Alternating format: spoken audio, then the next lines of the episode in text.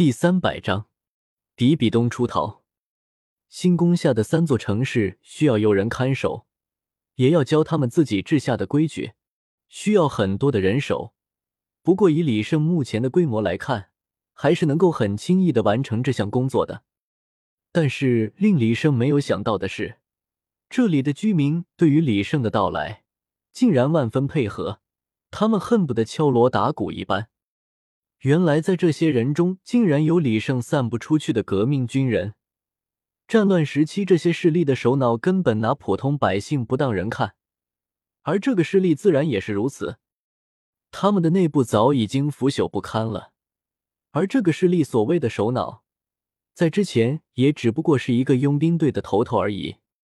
由此也可以得知他的手下都是什么样子了，也难怪李胜赢得那么轻松。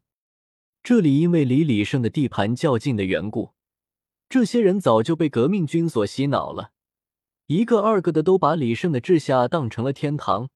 不过和他们现在的生活比起来，的确可以算得上是天堂。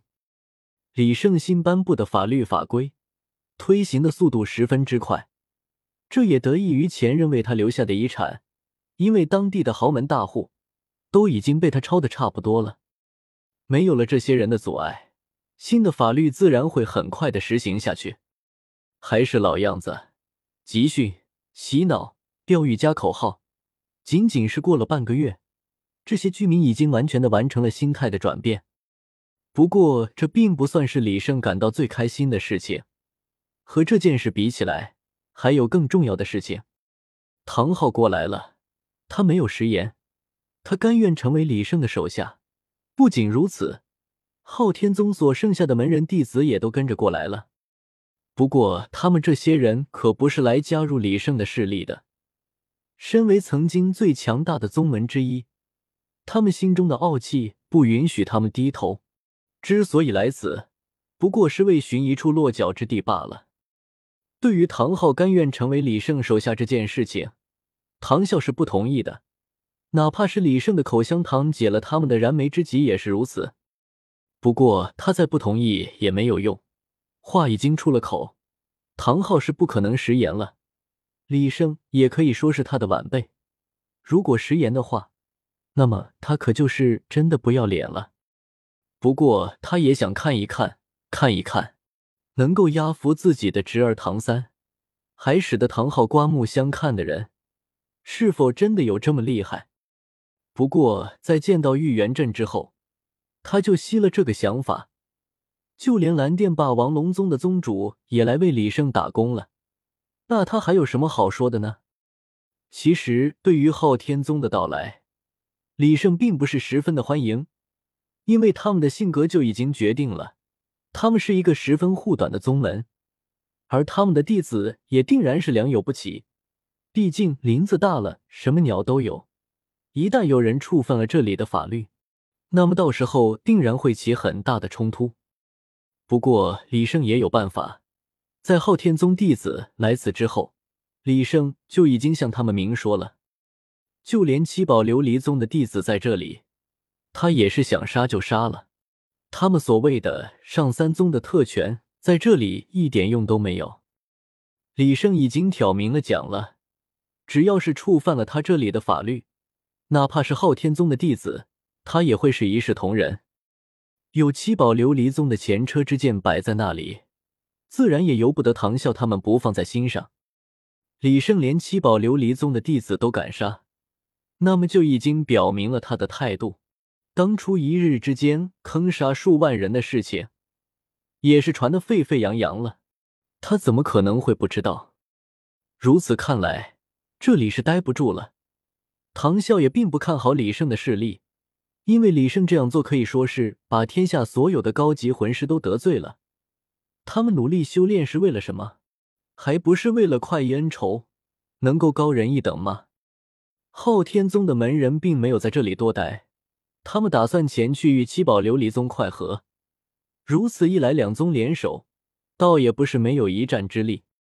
说起来，他们能够逃脱武魂殿的追捕，还是托了李胜的福。胡列娜在回到了武魂殿之后，自然是引起了比比东的注意。原本杀戮之都已经全面封闭了，比比东一时之间又走不开。他认为胡列娜可以说是死定了，他已经做好了等这段时间过去之后，前去毁灭杀戮之都的。没想到胡列娜竟然自己回来了，还带给他一个很大的惊喜。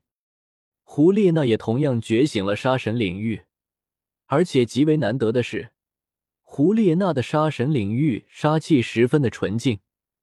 这也就代表着胡列娜的杀神领域更加的完美。现在武魂殿中千人血的呼声可以说是最高的，隐隐已经自成一派了。有着千道流的支持，比比东是撼动不了他的功绩的。不过胡列娜回来之后，情况就有些不同了。千仞雪毕竟常年在外扮演雪清河，在武魂殿中的人气并没有胡列娜高。在比比东的有意推波助澜之下，情势竟然有些反转了。千仞雪在武魂殿终究是根基浅薄，虽然有着千道流的支持，但是和胡列娜比起来，还是略有不如的。比比东这样做，自然也惹恼了千道流。千仞雪可以说是天使之神的完美继承者，又是他的亲孙女。如今，比比东竟然想让一个外人来做武魂殿的下一任教皇，这让他怎能不怒？两人在教皇殿之中大吵了一架，差一点儿动起手来，不过终究还是没有打起来。不过饶是如此，两人之间的关系已经降到了冰点。千道流出了教皇殿之后，向手下下达了秘密杀死胡列娜的命令。原本他是觉得亏欠比比东，这才让他当了武魂殿的教皇。现在比比东竟然敢忤逆他的意志，这是他绝对不能接受的。胡列娜的命很大，虽然受了很严重的伤势，但还是从刺杀人员之中逃脱了性命，这完全得益于他的杀神领域。比比东自然是震怒无比，当即便出手击杀了敢于刺杀胡列娜的刺客。随后，他便提着此刻的尸体，赶往了太上长老千道流的居所。没有人知道那一夜发生了什么，但是教皇比比东却带着一身的伤，带着自己忠诚的手下，从武魂殿中逃了出来。现在他已经不是教皇了，尽管他是罕见的双生武魂，但还不是千道流的对手。天使神装实在是太恐怖了，在没有完全接受罗刹神传承之前。他是很难打过千道流了，这么大的消息，武魂殿自然是瞒不住的。此事一出，所有的势力都松了一大口气，连武魂殿的教皇都跑了，想来武魂殿的实力也要下降了一大截了。他们也不必每天提心吊胆，生怕一觉醒来武魂殿便攻到城门口了。不过他们却不知道，凝成一股劲的武魂殿比之前还要可怕。虽说暂时可能轻松一些，但是，一旦武魂殿完成了内部的整顿，他们所以面临的压力只会更大。